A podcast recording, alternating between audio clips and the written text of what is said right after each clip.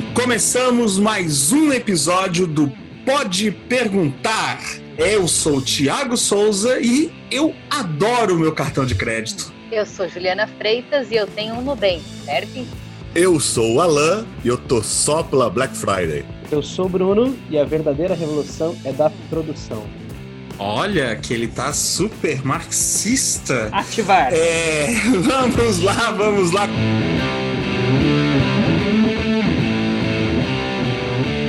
Nossa questão de hoje é: consumimos para viver ou vivemos para consumir. Um tema, eu diria, mais filosófico, né, do que do que histórico, certo? É, novamente agradecer quem nos acompanhou aí nos nossos dois primeiros programas, boas repercussões e continuamos então na nossa luta aqui, né? Vamos vamos entrar aí nessa discussão, claro que nós vamos puxar aí algumas, algumas coisas da história, né? E vamos, vamos fazer hoje um programa mais reflexivo, né? Sobre essa coisa de como o consumo afeta as nossas vidas e como muitas vezes nós moldamos a nossa vida aí em torno, né, das de uma suposta necessidade de consumo da sociedade, a sociedade na qual a gente está inserido, ok? Dinheiro na mão é vendaval. É vendaval. Muito bem, muito bem, né? É, o consumo é o elemento constitutivo da nossa sociedade, certo? Desde quando, gente? Desde quando que o consumo passou a ser um elemento central na vida da humanidade, né? Pelo menos do Ocidente, né? Vamos, vamos pensar aqui, vamos restringir um pouco essa discussão. O que, que vocês apontam aí pra gente? Ô, Tiago, acho que a gente até tem que pensar também né, sobre que tipo de consumo nós estamos falando. Consumo como ato de gastar algo que a natureza provê, por exemplo, eu vou consumir uma maçã que dá numa árvore, ou consumo daquilo que eu vou tomar de alguém por uma relação mercantil, por exemplo, de qual seja essa forma. Né? Eu acho que quando a gente fala do consumo, né, o ser humano é um consumidor. Né? O ser humano, porque vivo, ele é um consumidor orgânico, inclusive. Né? Ele está o tempo todo ali consumindo recursos do planeta. Claro que em diferentes épocas da história, diferentes níveis, né? mas nós somos consumidores. Acho que a primeira, acho que uma primeira é, batida é perceber esse lado do ser humano. Nós somos consumidores. Agora a questão é se nós artificializamos o consumo ao ponto de nos tornarmos talvez escravos dele. Acho né? que todo ser vivo de alguma forma é um, é um consumista, né? É, como, é, sim, é, trata-se disso, né? Sim. A vida nesse sentido. Eu acho que a gente tem que puxar mais para essa ideia, o, o segundo ponto aí, né? Esse consumo para além da necessidade de vida. Ju, então, eu acho que assim, é, a gente sempre consumiu, como diz o Alan, falando de coisas materiais, né, não só de recursos naturais, mas eu acho que da Revolução Industrial para cá a gente mudou essa lógica de consumo.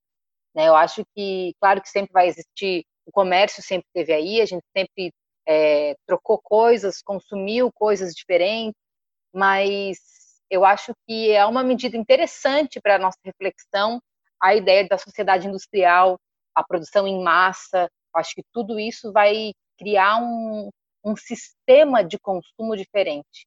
Acho que a gente passa a, a, a, colocar valores diferentes na ideia de consumo a partir da Revolução Industrial. Amalgamando essas duas versões, né? Eu, eu iria um pouco. Amalgamando. Amalgamando foi a palavra desse Obrigado, podcast, gente. pessoal.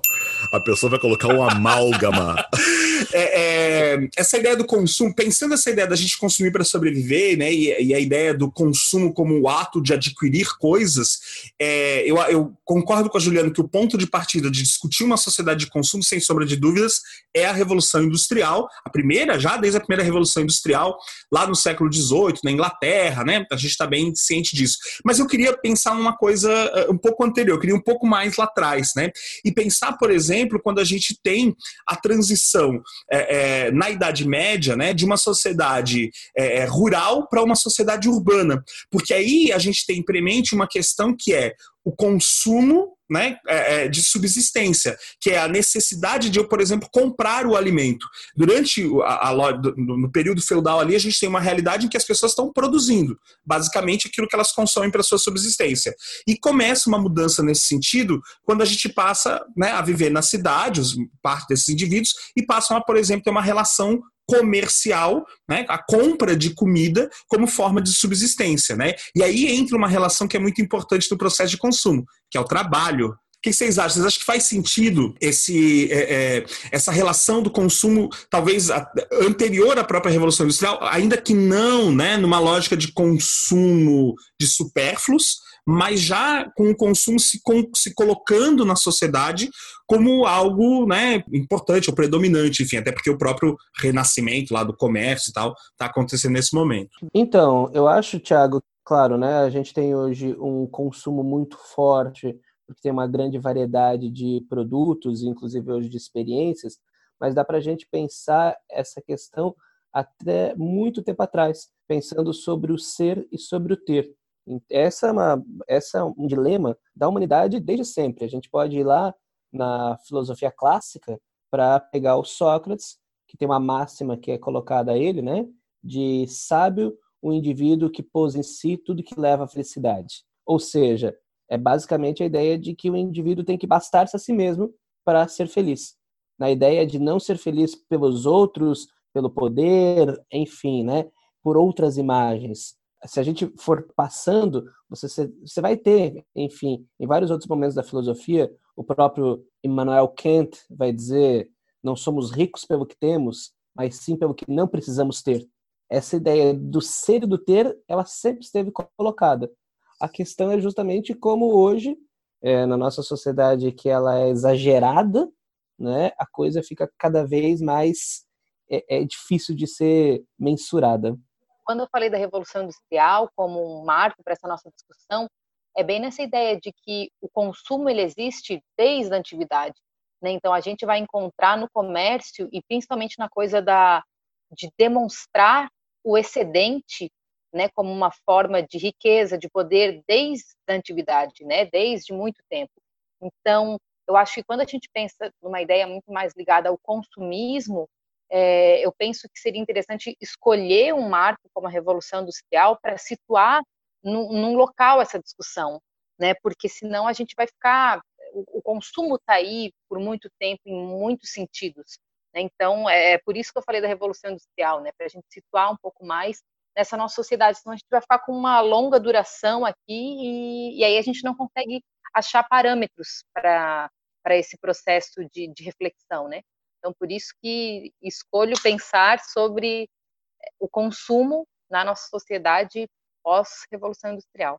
Bom, a, a, eu gosto sempre de falar né, que a Revolução Industrial, a importância dela, é, ela é uma revolução essencialmente técnica, né? ela é uma transformação nos métodos de produção, mas o que interessa para a gente no campo da história é justamente compreender as transformações sociais que vêm atreladas a essa mudança no campo técnico. Então, assim, né, a gente tem uma evolução industrial, que seria a evolução técnica, e uma revolução industrial, que seriam as transformações econômicas. E aí a emergência dessa sociedade né, é, é, industrial que vai começar a construir a lógica de um consumo constante para poder acompanhar sua capacidade de produção constante. De certa maneira, seria isso. Viu, Tiago? Mas talvez também, pegando aí o gancho da Revolução Industrial, esse processo histórico em si da Revolução, ela criou a ideia da necessidade do supérfluo.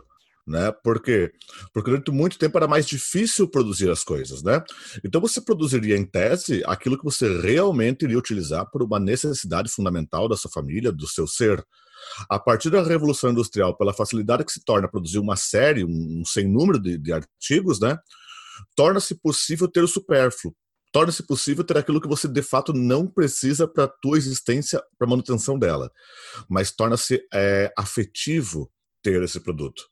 Né, torna-se afetivo ter o supérfluo, como um signo, por exemplo, como um signo de distinção social, como um signo de distinção econômica. Se a gente for pensar no final do medievo com a surgimento da classe burguesa, o nobre nasce nobre, mas o burguês, a afirmação que ele tem é a partir da via econômica. Então tem toda uma questão ali que vai aparecer quase como uma questão, eh, termos atuais, né, de ostentação mesmo, né? O fator da ostentação. Se formos observar hoje nas redes sociais, ora, não, não há eventos claros nas redes sociais em postagens de profunda ostentação, porque nós ainda temos essa formação de é, signo, né? o, consumo como signo. Mas, Sala, é justamente o que eu queria associar é das dos maiores momentos de produção artística da humanidade, que a gente situa o Renascimento, tem tudo a ver com uma questão de consumo. Ele está absolutamente associado à ideia da burguesia de, de ostentar, literalmente, né? Então eu quero um grande cavalo de prata em frente à minha residência. Né? Eu quero uma pintura é, é, da, né, de, da minha, é, é, do meu rosto frente à minha cidade e assim por diante. Então veja que esse consumo de certa maneira também gera uma produção artística muito significante nesse período. Como o Alan falava, né, a questão do status associado ao consumo. E aí a gente volta naquela discussão né, do ser e do ter. Né? É, a, partir né, da compra, a partir do consumo, da ostentação, como o Alan está colocando, isso não é uma novidade. Né? A diferença é que agora isso se faz com um clique. Né? Então, eu vou a um restaurante e aí tem um prato bacana, e todos nós fazemos isso, né? Não vamos aqui pagar de. Mas todo mundo faz isso, né? A gente vai lá, tem um prato bacana, a gente tira foto e moment, naquele momento, instantaneamente, aquilo você consegue expor, né? Aquela, aquela experiência, no caso, que você está consumindo de alguma maneira. Então, acho que quem sabe a, a grande diferença é que nos exemplos que vocês citaram, quem é que tem essa capacidade de ostentação? Quem é que manda botar um busto de bronze na praça?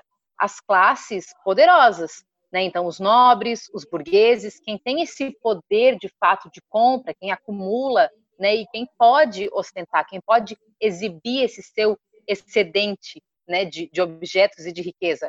Hoje em dia, isso está alterado. Quando a gente pensa que o exibir que eu tenho algo, que eu tenho muito de alguma coisa, ou que eu penso ter, todo mundo faz isso. Todo mundo tem esse desejo de ter, entende? Não só quem está na classe A. Então, isso, quem sabe, é um deslocamento muito interessante da nossa sociedade de consumo hoje. Perfeito, era onde exatamente eu queria chegar, né? Há uma mudança nessa capacidade de fazer essa ostentação. Lá, no, no, no exemplo que o Bruno dá, que é maravilhoso, né?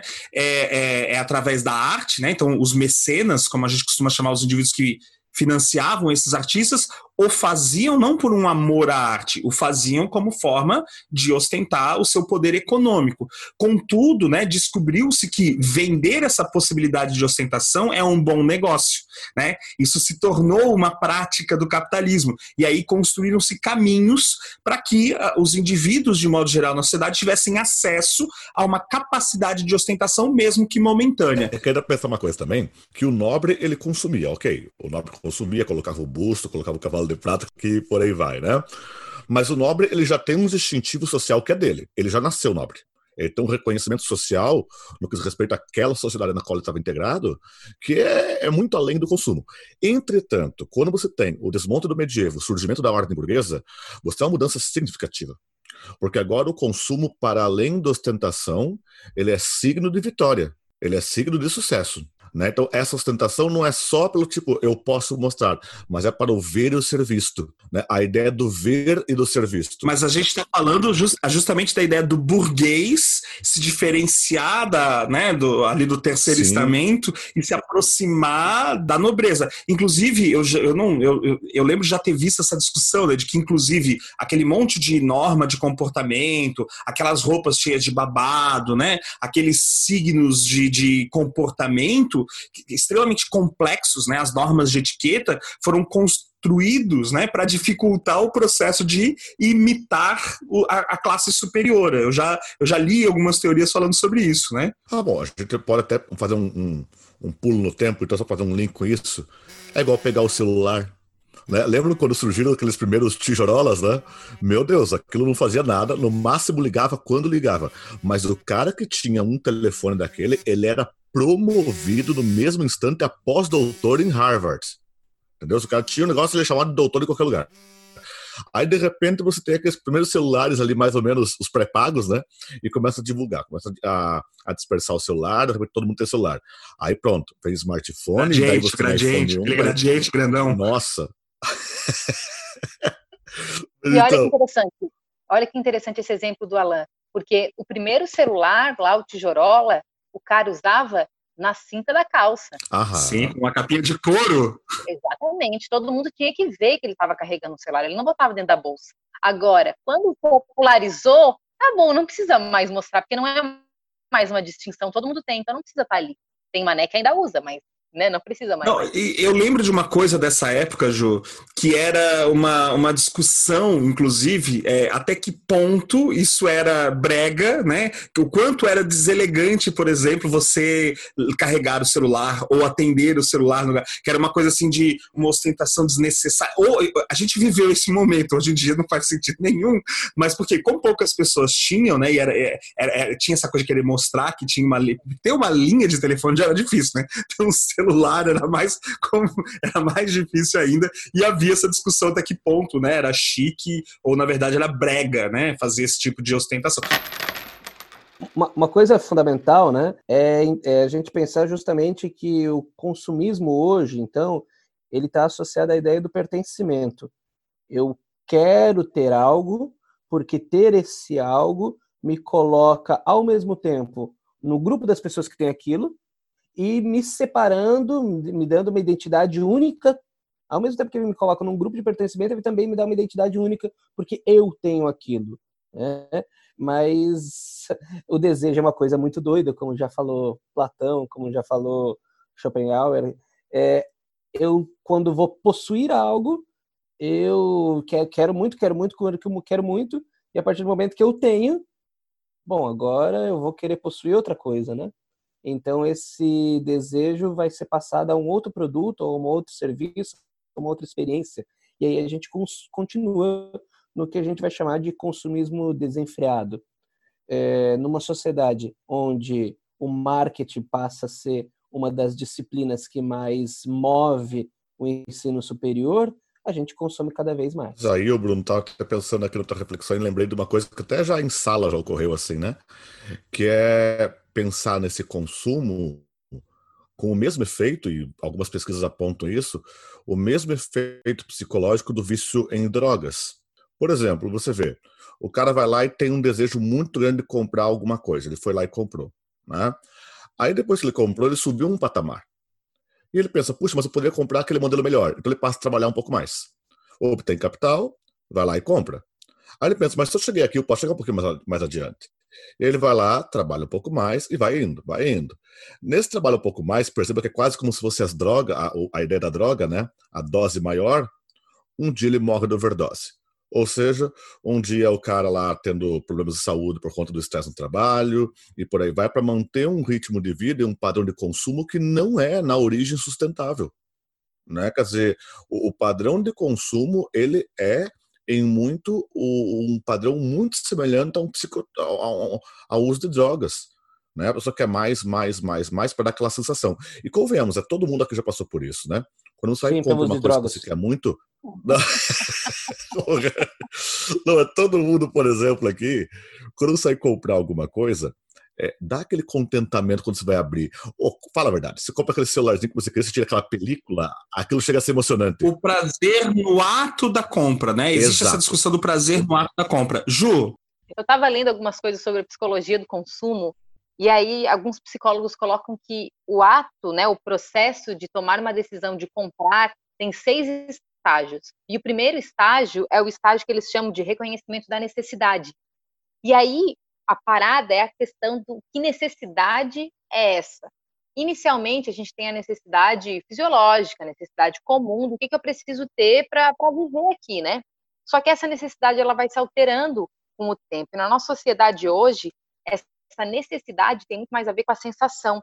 Então, quando se pensa se eu quero comprar algo ou não, tu pensa na diferença do que, do que você está sentindo agora e da sensação que você deseja ter quando comprar algo. Então, é quase um deslocamento da ideia de que quando eu decido comprar algo, essa coisa é só o meio do caminho, não é mais o fim. Porque, na verdade, o meu objetivo de desejo de compra não é a coisa que eu vou comprar, mas a sensação que eu vou ter quando eu comprar isso. Só que essa sensação, ela, ela vai ser tão utópica, eu vou desejar que algo aconteça, que na verdade não vai acontecer porque a gente está é, colocando significados demais nas coisas. Então, quando eu compro e eu percebo que eu me frustrei porque aquele desejo não foi alcançado, eu passo a colocar um outro objetivo.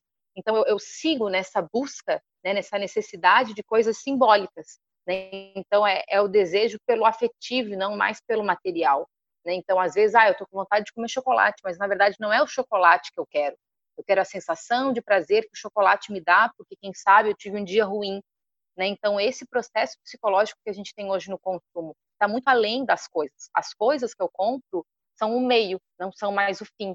Né? Então, é aí que vem todo esse deslocamento é, da felicidade, do prazer, do status, dessas coisas que eu quero alcançar e demonstrar, né? Porque é sempre para o outro, o outro precisa ver e dar o aval disso para mim. Olha, ela tem sucesso porque ela comprou esse carro. Olha como ela tem uma vida boa porque ela foi viajar para esse tal lugar.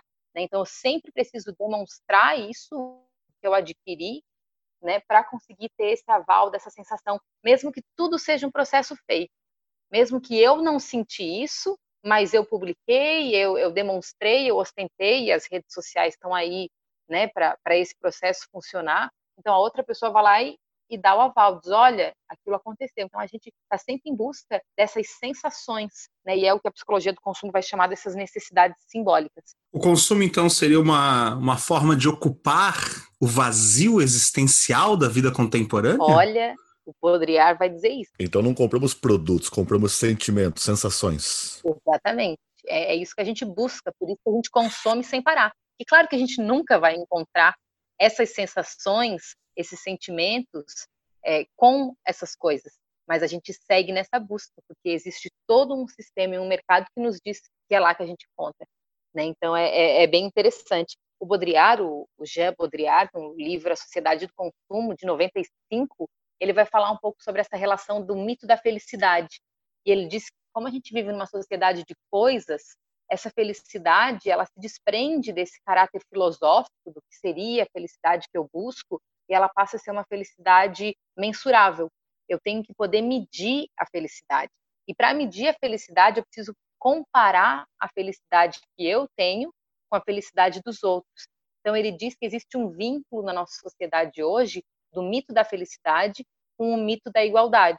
Então, que seriam dois mitos que vêm aí lá das revoluções liberais.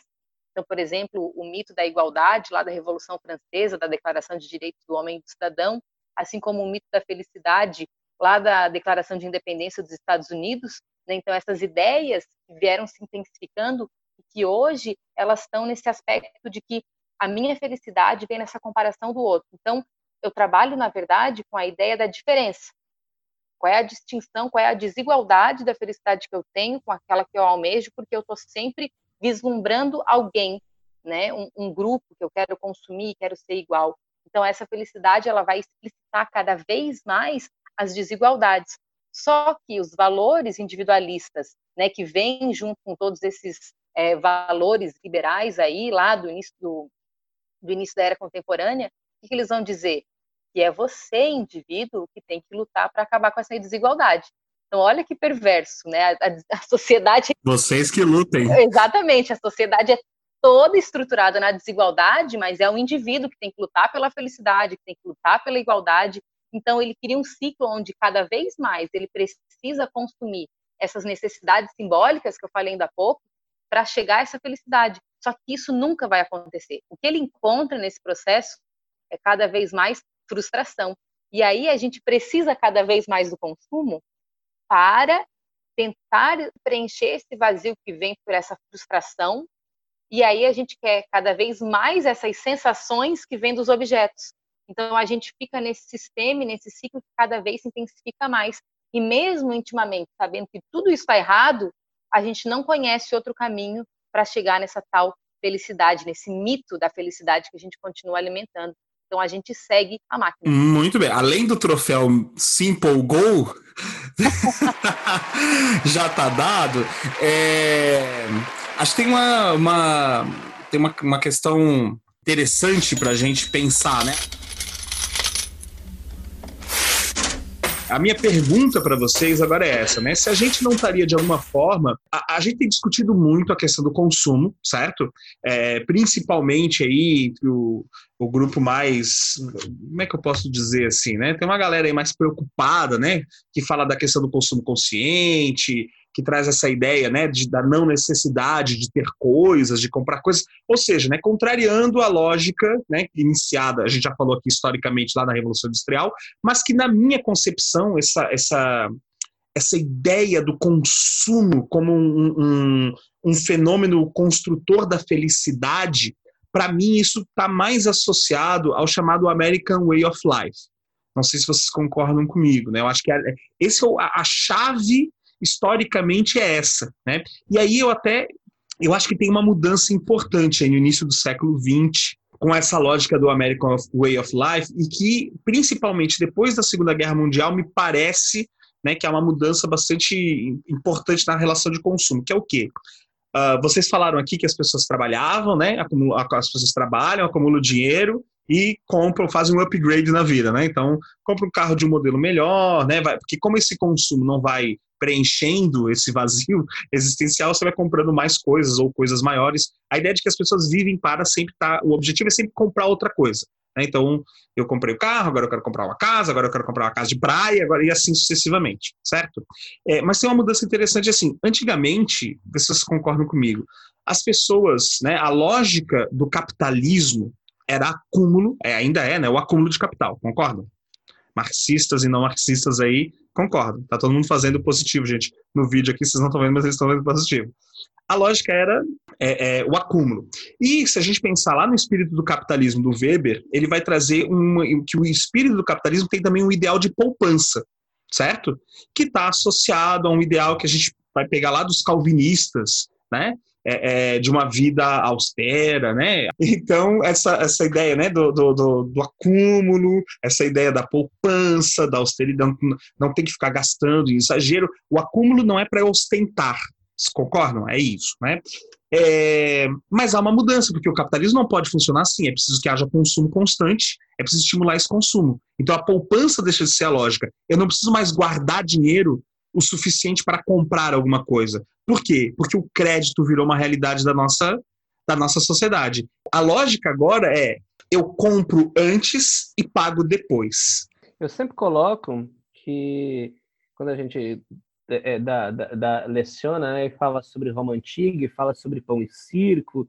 Ah, e o pão e circo hoje ainda existe. E o que, que é o pão e circo hoje? É, e se fala muito sobre futebol, e se fala sobre novelas, mas, ao meu ver, o grande pão e circo hoje é o crédito. É o crédito e o consumo. Então, na verdade, você é, faz a sensação de uma necessidade para o indivíduo que não tem renda, fazendo com que ele faça uma dívida da qual ele vai ter que suportar um emprego terrível para pagar essa dívida e como ele se sente mal, ele é levado a um momento de ah, eu preciso disso e consome mais um pouco e a coisa fica literalmente nesse redemoinho, digamos assim. É como assim. se o cartão de crédito fosse a pegadinha do malandro. Né? Então, a partir do momento que tu tem o cartão de crédito e parcela em 10 vezes sem juros, pronto, você vendeu a sua alma, você está dentro do sistema e não sai mais. Que aí tu vai ter que né, fazer mil coisas para pagar aquela fatura, porque o, o, juro é ridículo, né? Então é tu entra no sistema e sair dele é, é, complexo demais. E ele te seduz, né? Tu inicialmente vai achar que é, é muito bom estar dentro desse sistema depois com o tempo é que é, vai te esgotando, né? Só pensar uma coisa também, né, que é, eu acho até curioso, acho que todo mundo que talvez já passou por esse tipo de situação. Você tinha financiado alguma coisa ou comprou alguma coisa a crédito e depois ficou um tempo sem comprar. Você começou, você não comprou mais nada crédito. Logo, logo você começa a receber propostas fantásticas do seu banco, do seu operador de cartão de crédito, do seu, né, para você comprar, trocar o carro, etc. e tal. Quer dizer, a ideia é manter o crédito. Inclusive, repare que se você compra um produto parcelado e você do nada fala assim, ah, não, mas eu me proponho a pagar o resto que falta uma vez só. Eles não farão abatimento como se fosse à vista, porque a ideia é que você continue pagando. E aí uma vez eu vi uma reflexão, não vou lembrar agora a fonte, infelizmente, mas eu lembro que eu vi uma reflexão e que eu fiquei pensando bastante sobre aquilo, né? Que a ideia da dívida é sobretudo uma ideia de poder. É uma ideia de controle. Alguém para quem você deve tem poder sobre você. Né? Então, vamos, vamos combinar que o banco tem poder, bancos têm poder sobre o cidadão quando o cidadão deve a esses bancos. Né, em muitos aspectos. Então, quer dizer, a dívida, além de tudo, ela é uma instância de poder. O pessoal fica aí filosofando com quarto poder, não sei o que do poder, não sei o que do poder. Tá aí o poder da dívida. O poder da dívida, ele é bastante presente, né? isso que o Bruno traz do controle, né? Então, esse endividamento, há um processo de endividamento, né? A, a, ele é um, um, um, instrumento de controle da, dessa, nessa sociedade do consumo. No documentário do Michael Moore, lá sobre o sistema de saúde dos Estados Unidos, o CICO, quem nunca assistiu, recomendadíssimo, muito bom. Eles falam isso em relação, por exemplo, a, a, ao financiamento estudantil né, na, nas universidades americanas, que não são gratuitas, né, não, não, não existe essa, essa modalidade. É, é, o, o, sujeito ele se forma, ele já sai né, formado, mas endividado. E esse cidadão endividado é um cidadão que é obrigado né, a aceitar as regras do sistema, porque ele está em dívida com esse sistema. É, é essa questão do controle, né? O Chomsky, é, esse velhinho maravilhoso, o equivalente americano ao nosso Drauzio Varela, é, ele vai dizer que não se pode controlar o, o, o povo pela força, mas se pode distrair a população pelo consumismo. Então ele coloca justamente isso, né? É, uma, é um artifício do, do governo, e aí do governo, por favor, não é um específico, né? Mas dessa ideia de governo, para que, bom, agora a gente não controla mais pela força, como eram, por exemplo, as ditaduras ah, latino-americanas dos anos 60 e assim por diante. Mas você controla pelo que você incentiva o consumo. E aí você incentiva o consumo você deixa o sujeito endividado e aí a amizade é cada vez mais dócil. Posso fazer um adendo para fala? Ó, é uma dica, na realidade, para todo mundo que está aí ouvindo nosso podcast: tem um documentário completo, tem no YouTube. Tá? Ele procura, se possível, a versão legendada, que também tem lá no YouTube, em boa resolução e tudo mais. Chama A Servidão Moderna tá? A servidão moderna. Eu acho um documentário bastante provocativo. Ele tem uma, ele tem uma linha um pouco mais assim ao lado do anarquismo, né? Ele tem uma proposta até bastante de destruição do poder e tudo mais. Você vê essa narrativa no documentário. E tem uma parte dele ali que eu acho bastante emblemática, que é a ideia da sociedade mercantil que ele tanto fala. Ele fala que os escravos modernos são escravos de uma sociedade mercantil. Hoje que estamos gravando aqui esse programa, estamos gravando num dia né, histórico também, né, num dia de, de, lembranças históricas, mas na prática a escravidão também seria mercantil. Nós criamos um mundo que pode ser vendido, que pode ser comprado mas muitas vezes aquele que produz o mundo não consegue ter acesso a esse. Né, e mostra todo o desespero, toda a artificialidade da vida moderna, todo o processo. Então eu fiquei pensando muito nesse documentário.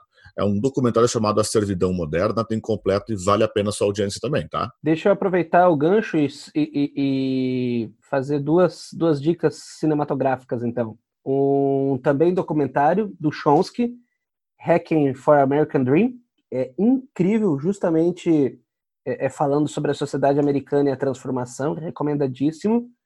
E um filme, não sei se vocês conhecem esse, Psicopata Americano. Uhum. É um filme com o Christian Bale. É muito doido. Aquele filme realmente é ensandecido. Ensandecido, né? E, e, e, quando a gente começou a falar sobre consumo e tal, me veio uma das cenas do, do filme, acho que é bem no início, que o cara fica fazendo abdominal e vendo o massacre da Serra Elétrica. é, é, o bichão pirado, mas ele é considerado bem sucedido, né? Justamente por isso. Mas enfim, não dou mais detalhes sobre o filme que também é um, é, é um baita. A sociedade costuma relevar as piradices de quem é bem sucedido, né? Isso é um, é um ponto pacífico. Bom, vamos, vamos voltar para o que deveria ser o início desse bloco, que é essa ideia de que eu queria perguntar para vocês, que a gente discutisse se uh, a gente está observando de fato uma mudança no padrão de consumo, eu acredito que sim, já vou me adiantar aqui, é, entre a ideia né, do consumir produtos e consumir a experiência né? A, a, a, gourmetização do consumo, será que é isso? Né? É, é, há uma mudança na lógica de consumo e a, até que ponto né, essa lógica está afetando aí a, maneira como o capitalismo veio se comportando ao longo do século XX. Vou desvirtuar um pouquinho a tua pergunta porque eu quero antes, tá? Tá, tá muito na moda se falar, por exemplo, em desenvolvimento sustentável ou em capitalismo verde ou qualquer coisa assim. E, ao meu ver, isso é uma grande balela. Ao meu ver, isso, qualquer adjetivo que venha junto com desenvolvimentismo, ele não vai atenuar. Ele vai apenas mascarar.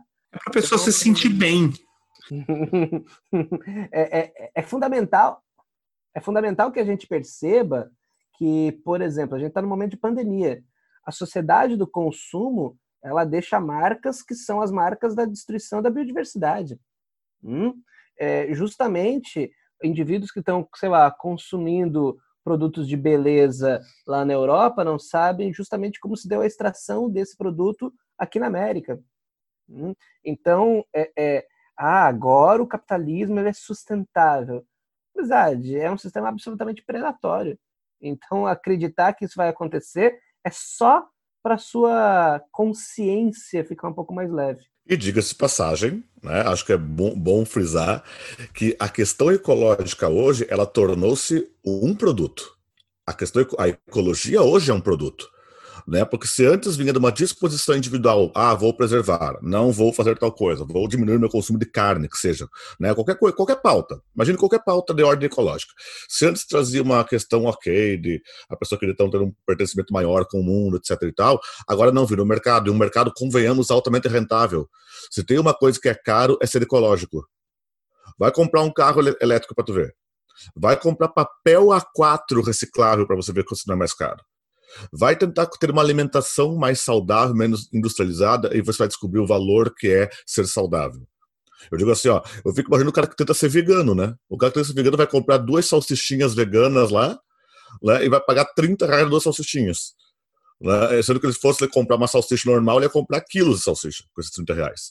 Ou seja, literalmente a ecologia tornou-se um produto. E essa capacidade do sistema de se reinventar, né, se apropriando de pautas a princípio é, moralmente interessantes e transformar essas pautas em produto é a maior das subversões.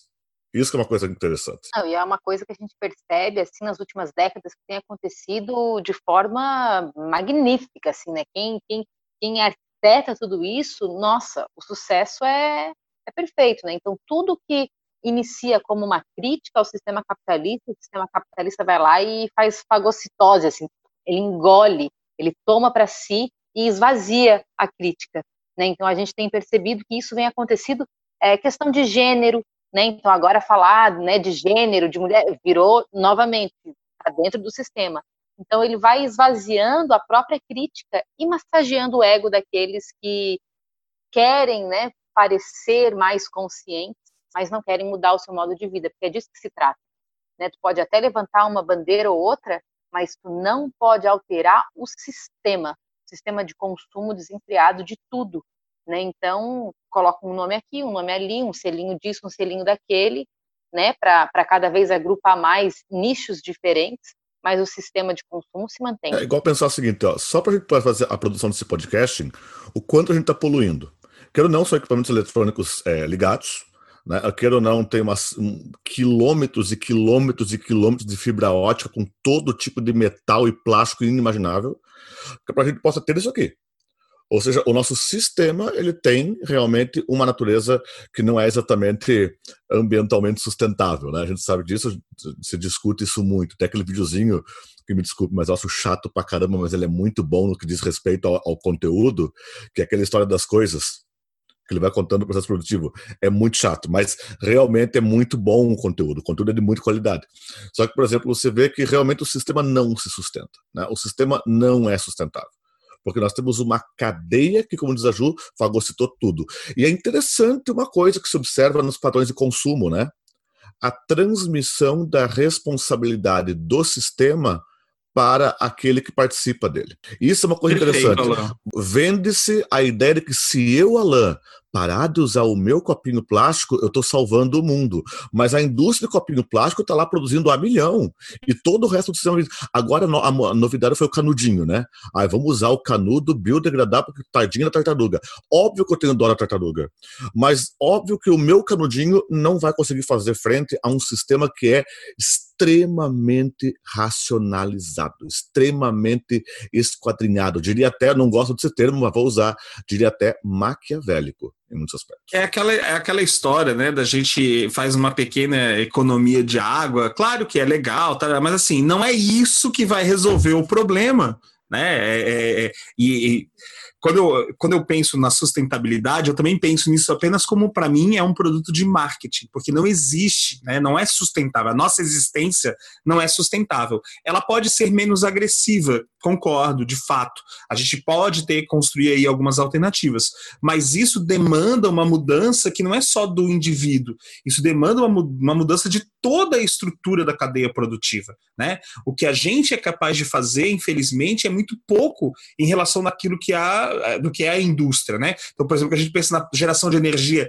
que o Alan está falando aí, né? O que se produz, daquilo que se produz, o que é revertido para o consumo doméstico é muito pouco em comparação com o que é consumido dentro do próprio processo de, de produção de outras coisas, da, da indústria em si, né? Fala, Bruno. Eu ia pedir pro Alan se ele estava economizando no banho, tomando banho de três minutos para salvar a água. Não, mas bem capaz. Eu gosto do meu banho bem tomado.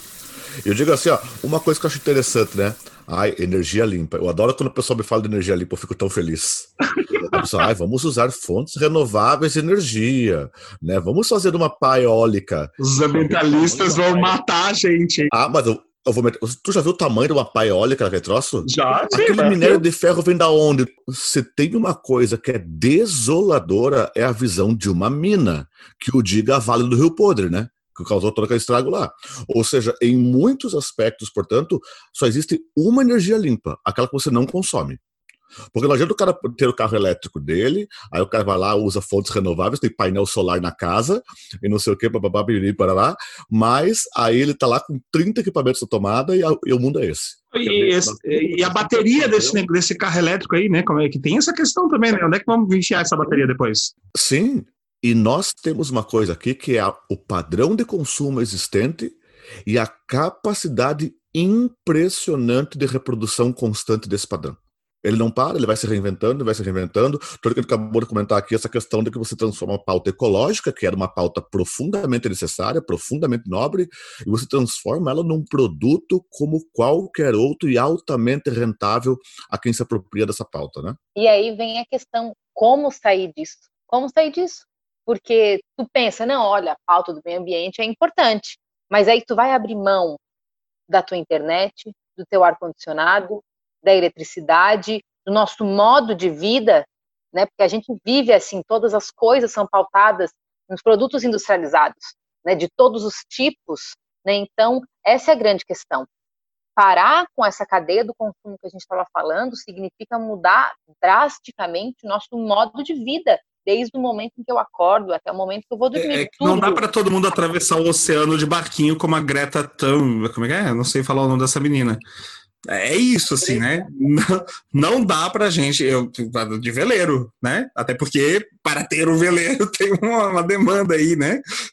muito, muito complexa. Não, eu sempre digo assim, eu, eu, acho que a gente tem que ser sincero, né? Por exemplo, eu adoro minhas tecnologias, adoro meu notebook, adoro meu videogame, minha TV, minha internet, adoro meus, meus confortos. Mas o que acontece? Hoje a gente tem que encontrar formas, queira ou não, e é aí que está, né? Nossos, os padrões de consumo atuais não permitem que haja esse espaço, mas de mitigar esses problemas, de mitigar é, é, é, esses consumos desenfreados. É, e o né? que é talvez mais triste, Alan, é pensar né, que há, há uma parcela significativa da população humana que não tem acesso a essas coisas. E, e, olha só, né? Vamos pensar isso. A maior parte, da metade pelo menos da população do planeta não tem acesso a essas comodidades que para a gente são básicas, água quente no chuveiro, certo?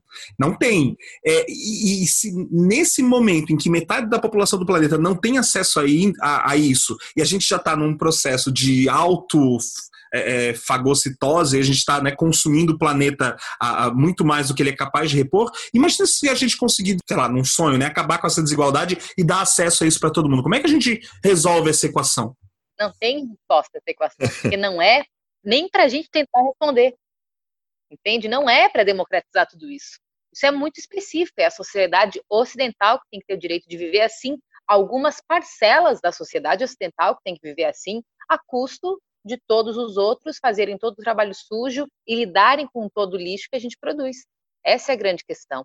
Né? Então, por isso que lá no início eu falei, é um mito, são mitos que a nossa sociedade coloca. Né? Esse mito da igualdade, essa, esse mito de que tudo é para todos, né? não, é verdade.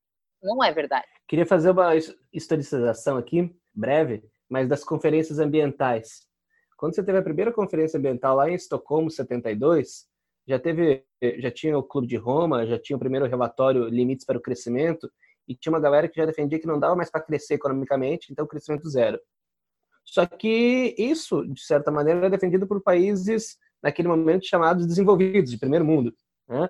E aí os países do que era chamado naquele momento de terceiro mundo, subdesenvolvidos, vão dizer, peraí, vocês já estão num padrão fantástico, e agora a gente não pode chegar lá? E aí não avançou em nada. 20 anos depois, vem a Eco 92, né? a Rio 92, e foi um maior momento de, de, de preocupação ambiental, tá? É, e aí o que acontece? Na Eco 92 vem uma batida muito forte na ideia de que 20% da população que está nos países mais ricos consome 80% dos recursos. Então é esse 20% que tem que pagar. E aí tem toda uma agenda 21 colocando que os países mais ricos deveriam fazer uma contribuição de acordo com seu PIB, etc, etc. Vai ter uma pressão para a assinatura do protocolo de Kyoto, mas quem é que foge do protocolo de Kyoto? Os Estados Unidos, que é justamente a nação que mais polui com o argumento de que ah, isso não vai ser bom para a economia. E percebe como a resposta é, é, econômica. Ah, então quem tem mais tem que pagar uma multa por ter esse mais. Só que assim, isso não resolve o problema. Isso atenua, de novo, a gente atenua, a gente limpa consciências, né? É, é, mas isso não é uma resposta prática e sustentável, já que é essa palavra que querem usar, para o pro problema, né? Porque o problema de consumir muito além do que a capacidade da Terra de repor né, as, suas, as suas ofertas naturais aí, essa é uma, é uma realidade. É uma realidade que, enfim, né, tem, tem que ser pensada de outra maneira, né? Por isso, amizade, quando a Juliana pergunta, ah, então o que, que dá para fazer, é, acredito que a gente tem duas coisas básicas. A primeira, que é fundamental para qualquer ser humano, é que você tenha consciência sobre o seu consumo.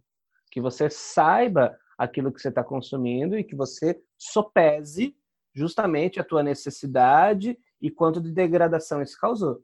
E a segunda, muito mais interessante ao meu ver, é que a gente sai apenas da relação de consumo para a relação de produção.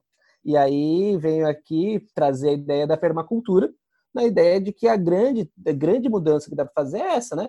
E do consumo para a produção e passar a produzir. A coisa mais básica de produção é o quê? É comida, gente. Então, veja, a sua pequena horta pode ser muito mais do que uma fotografia do Instagram. Ela pode ser o seu primeiro momento, o seu primeiro contato com, de fato, você deixar de consumir e passar a produzir. Mas a gente continua, na minha visão, a gente continua numa limitação, porque a gente não vai ser capaz, né, a gente, de novo, beleza, legal, podemos atenuar a situação, mas e, quando isso é feito de maneira, a minha questão é, quando isso é feito de maneira individual, a gente continua com o mesmo problema, porque essa horta talvez dure um tempo, né, mas não, não, não, na minha visão, não resolve todo o problema. Não tô, eu sei que ninguém vai, não tem uma solução única para o problema em si. Então, está espregando a revolução aqui no nosso podcast? Sim, eu acho, eu acho que a gente já, eu acho que, de novo, eu acho que a gente está indo né? Mas o problema é que toda vida que a gente dá um passo, é, a indústria, né, o grande capital, ele sequestra os movimentos que estão sendo feitos nesse sentido. Então, assim, o que, que eu quero dizer? Por que, que a minha pergunta lá, ah, vou voltar, né, que o Bruno não deixou eu fazer a pergunta sobre o consumo da experiência, é, é para mim também é uma, uma, é, enfim, né? É uma forma da gente só ficar aliviado dizendo eu não estou mais consumindo coisas. Mas a gente está consumindo coisas quando a gente consome essas experiências, né? É, é, e aí a ideia, por exemplo, de eu comprar produtos artesanais, eu comprar produtos, de, e olha sempre, né? Comprar, né? É o produto artesanal, é o produto orgânico, né? Porque agora você tem setores inteiros. Só que no começo era isso, era o artesanal de fato, né? Que alguém, um artesão fazia. O orgânico era o orgânico de fato. Eu comprava lá a caixa da verdura, da fazenda, não sei de onde. Só que agora isso foi, já foi sequestrado. Nós temos aí um artesanal, é, a, a indústria, ela conseguiu, ela conseguiu isso, né? Ela está industrializando as um experiências. orgânico de monocultura. É exato, tu sacou? É isso, né? Ela tá, ela, ela, se apropria dessas ideias, né? Então, o produto único, artesanal, ela está industrializando o artesanal saca? É, quando ela vê que esse é, é um nicho de mercado, criou-se um nicho de mercado e aos poucos esse nicho vai se sendo apropriado. Eu acho melhor quando você vê aquelas, aquela, vai no supermercado, lá cervejas artesanais. Aí tu olha assim, não, cerveja artesanal. Isso no Lambev. É, tem algum colono, algum canto, fazer uma micro cervejaria. Aí tu chega no local para visitar, é um negócio nababesco. É um negócio em Jardim Suspenso Babilônia. E o cara me chama aquilo de ser micro cervejaria, né? Uma cervejaria artesanal. Eu digo, olha, esses artesãos chegaram num nível fantástico, realmente. É onde existe uma demanda, o mercado vai lá e se apropria. É isso que acontece. Inclusive, o, né, o artesanato está passando por isso. É igual o famoso hambúrguer gourmet. Em cada esquina tem uma hambúrgueria gourmet. Adivinha que o hambúrguer não é gourmet né? Pô, tá cheia. Exemplo, você coloca o termo gourmet em alguma coisa, dá um, um, brilho, né? Dá um verniz de sofisticação, um verniz de, nossa, esse deve ser melhor. Esse deve ser, e eu sempre penso nisso, né? Diferente do resto. Então vou comprar isso que é diferente do resto, esse raio gourmetizador, que é o novo filé, né? É, a questão é, é a gourmetiza a experiência, é a gourmetização do consumo. Você entendeu? É, e para mim é isso, há uma gourmetização do consumo, do, do, ato de consumir em si. Quando eu falo que eu consumo a experiência e não produtos, eu estou gourmetizando o mesmo ato. Que, assim, a, a, a, a, mesma sensação desejada que a Juliana trouxe ali né, no texto, quando eu vou comprar um quando o sujeito vai comprar um celular, pode ser parcelado em 12 vezes, né? É a sensação de prazer que o sujeito tem quando ele está tendo a experiência de jantar, a comida feita com sei lá o que. Que é muito. Gente, eu, eu tô aqui falando isso, assim, eu adoro consumir experiência. A gente sabe, Sr. Thiago. Sim, mas a gente tem que entender que é uma certa hipocrisia achar, né, ou se colocar numa. O que me irrita é as pessoas colocarem num pedestal de superioridade uhum. por conta disso, né? E, e, e, às vezes até desqualificando o que para o outro, às vezes, o consumo ali é uma conquista, né? Porque talvez para esse outro comprar esse celular em 10 vezes, né? Por mais que a gente sabe, né, que aquilo não vai suprir as demandas e a necessidade, é, um, é uma conquista, uma vitória para muitas pessoas. Né? Por quê? Porque a sociedade vendeu para ela é, é, este ideal. Assim como a sociedade está vendendo para essa galera que consome a experiência o ideal de consumir a experiência. Está fazendo exatamente a mesma coisa, sendo sofrendo o mesmo tipo de influência. Deixa eu aproveitar e puxar um lance que vão cair de porrada na gente, mas isso é, é, é, é doido, né? É, há, uma, há uma crítica muito dada nessa ideia de que, ah, lá tá o fulano que ganha pouco e compra o celular caríssimo em 10 vezes. Ah, bom, felicidade para ele. Né? Ah, mas aí o que acontece? Tem uma galera que gasta uma fortuna para consumir uma experiência para se ligar com o sagrado com a natureza. Nós vamos apanhar mesmo. Nós, não tem, nós não tem, não tem, não tem? Oh.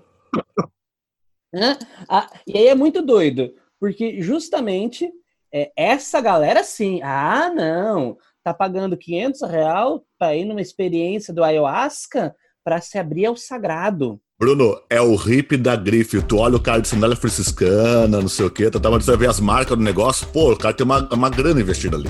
A gente viu uma calça dessas de hippie outro dia, eu queria comprar pra minha irmã, 700 reais a calça. Não é nunca. Eu, pô, lá na minha cidade, cara, na minha cidade tem uma loja, tem uma loja dessas modas assim, meio orientalistas, tipo, coisa indiana, tá, tá, tá outra, outra, good vibes, né? Essa tem good vibes, né? Na minha cidade, imagine bem isso. Tu entra lá pra ver o preço do troço. Meu pai de misericórdia. Qualquer paninho lá que o cara coloca em cima do corpo já é uns 200 reais. Veja, era uma coisa que se você for lá, sei lá, pra Índia, não, não raro, boa parte daquela roupa é às vezes a roupa do pobre. Né? Mas de repente lá você gourmetizou, transformou aquilo num, num, num uma panaceia de elegância, né, transcendental. Meu ponto é o seguinte: aí a gente está criticando o indivíduo que busca, através do consumo de um bem material, esse sentimento de pertencimento da sociedade, e essa é uma crítica absolutamente comum que se faz, mas para mim é muito mais tosco o indivíduo que, cons que consome essa experiência na ideia de se transcender. né? Dessa ideia de, de parecer algo que não é. Mas aí volta naquilo que a Juliana comentou, Bruno. A, a ideia do produto não é mais o produto, é a sensação. A pessoa está comprando uma paz interior com ela, tá dizendo assim, não, eu, eu vou pagar isso porque eu sei que isso vai me, lá, me levar a atingir o nirvana, que seja, não sei o que é. Mas, entende a ideia? Quer dizer, a pessoa está comprando sensações. Se a sensação é verdadeira ou não, vai longa a diferença. Mas o negócio é sentir. E vai sentir alguma coisa? Vai. Por um breve período de tempo, mas vai. A gente, a gente poderia pensar, então, né, que há um. vou, vou, vamos, vamos usar aqui os nossos amigos da, da economia, né? Os produtos, eles têm um valor de uso e um valor de troca, certo? Vocês acham, tem uma, há uma mudança nesse sentido, nesse significado? As pessoas estão dando muito. É, talvez uma mistura dessas duas coisas. É isso, talvez um pouco que a gente esteja vivendo, não sei. É, é difícil a gente criar essas colocar numa caixa na outra, é isso, é aquilo, porque a gente está mudando, a gente está vivendo uma transformação bem intensa na nossa forma de consumo das coisas para a experiência, como é que esse consumo acontece.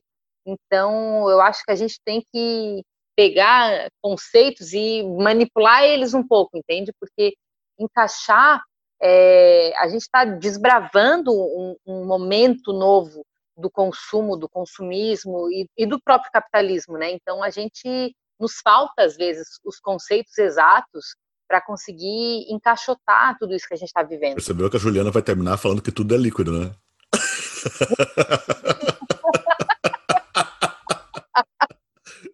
a liquidez do consumo.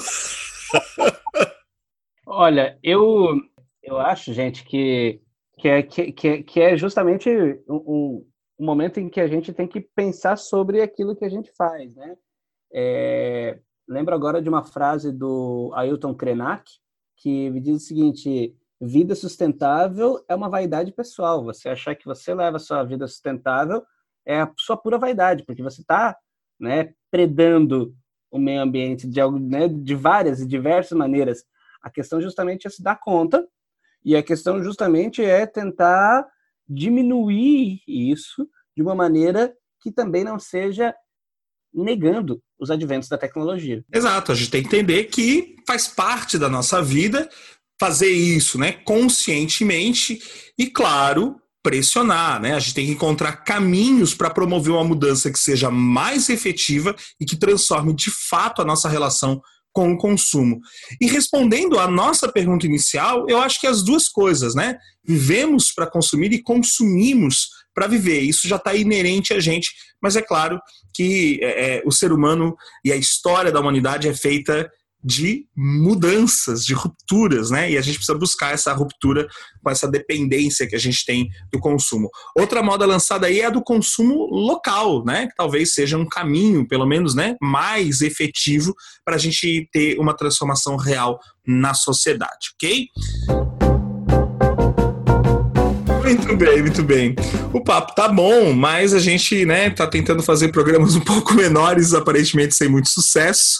É, queria deixar a mensagem aqui é, é, de que, enfim, né, nós sabemos né, que esse é um assunto contraditório, nós sabemos né, das diferenças sociais que existem quando a gente pensa na questão do consumo, a gente entende tudo isso, é, é, mas hoje foi bem mais um bate-papo mesmo, né, uma reflexão aí sobre é, é o quanto a gente precisa evoluir nesse processo né, né para transformar a nossa sociedade. Acho importante a gente dizer que em nenhum momento a gente está se colocando fora de tudo isso, né, é uma autocrítica, né, todas as críticas colocadas aqui são críticas cabem a, a nós, é a gente refletindo sobre a nossa relação com, com o mundo do consumo. Então, é, é, é bom a gente demarcar isso para não parecer que a gente está aqui dizendo o que, que deve ser feito ou como você consome e eu não. Né? Então, não, a gente está aqui também nesse processo e, e, pensando qual saída, né? Qual saída.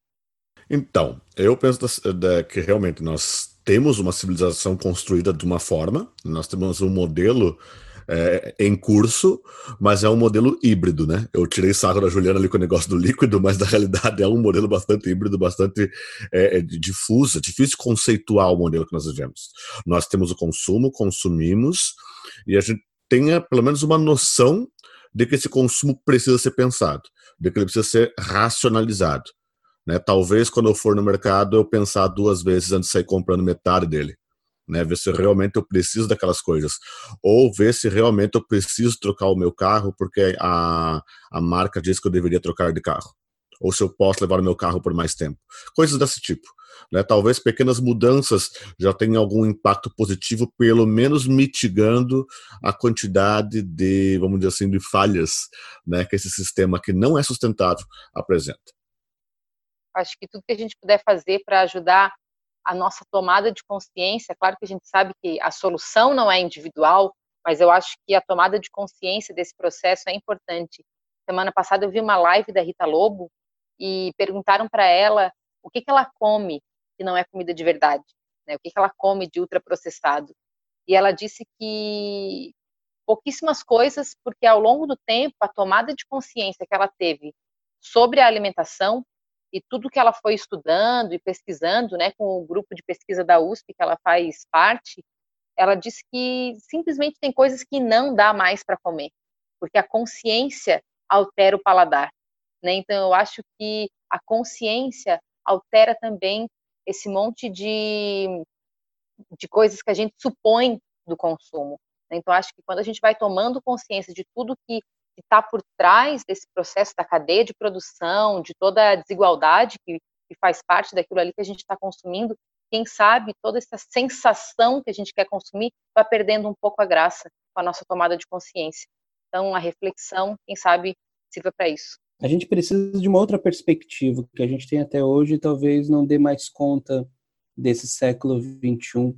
A gente precisa se reenvolver com a, com a natureza, a gente precisa entender que faz parte deste, deste organismo vivo. E, bom, acho que é consumir de forma local, quer saber o que você precisa, em, em suma, né? Saber que a produção econômica tem que ser subordinada aos sistemas da natureza, que é um pouco do que fala o bem viver também. Muito bem. E fazer a revelação, né? De todos nós quatro, o único que tentou aí buscar a experiência de transcendental foi o Bruno, né?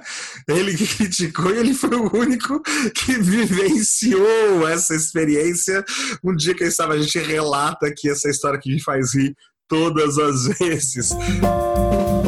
Encerramos mais um Pode Perguntar. Não deixe de mandar sua pergunta para a gente pode perguntar, né? Todas as redes sociais, pode perguntar podcast@gmail.com. Se você quiser nos mandar um e-mail, a gente está sempre atento aí às suas dúvidas, ajuda a gente a fazer os próximos programas. Valeu?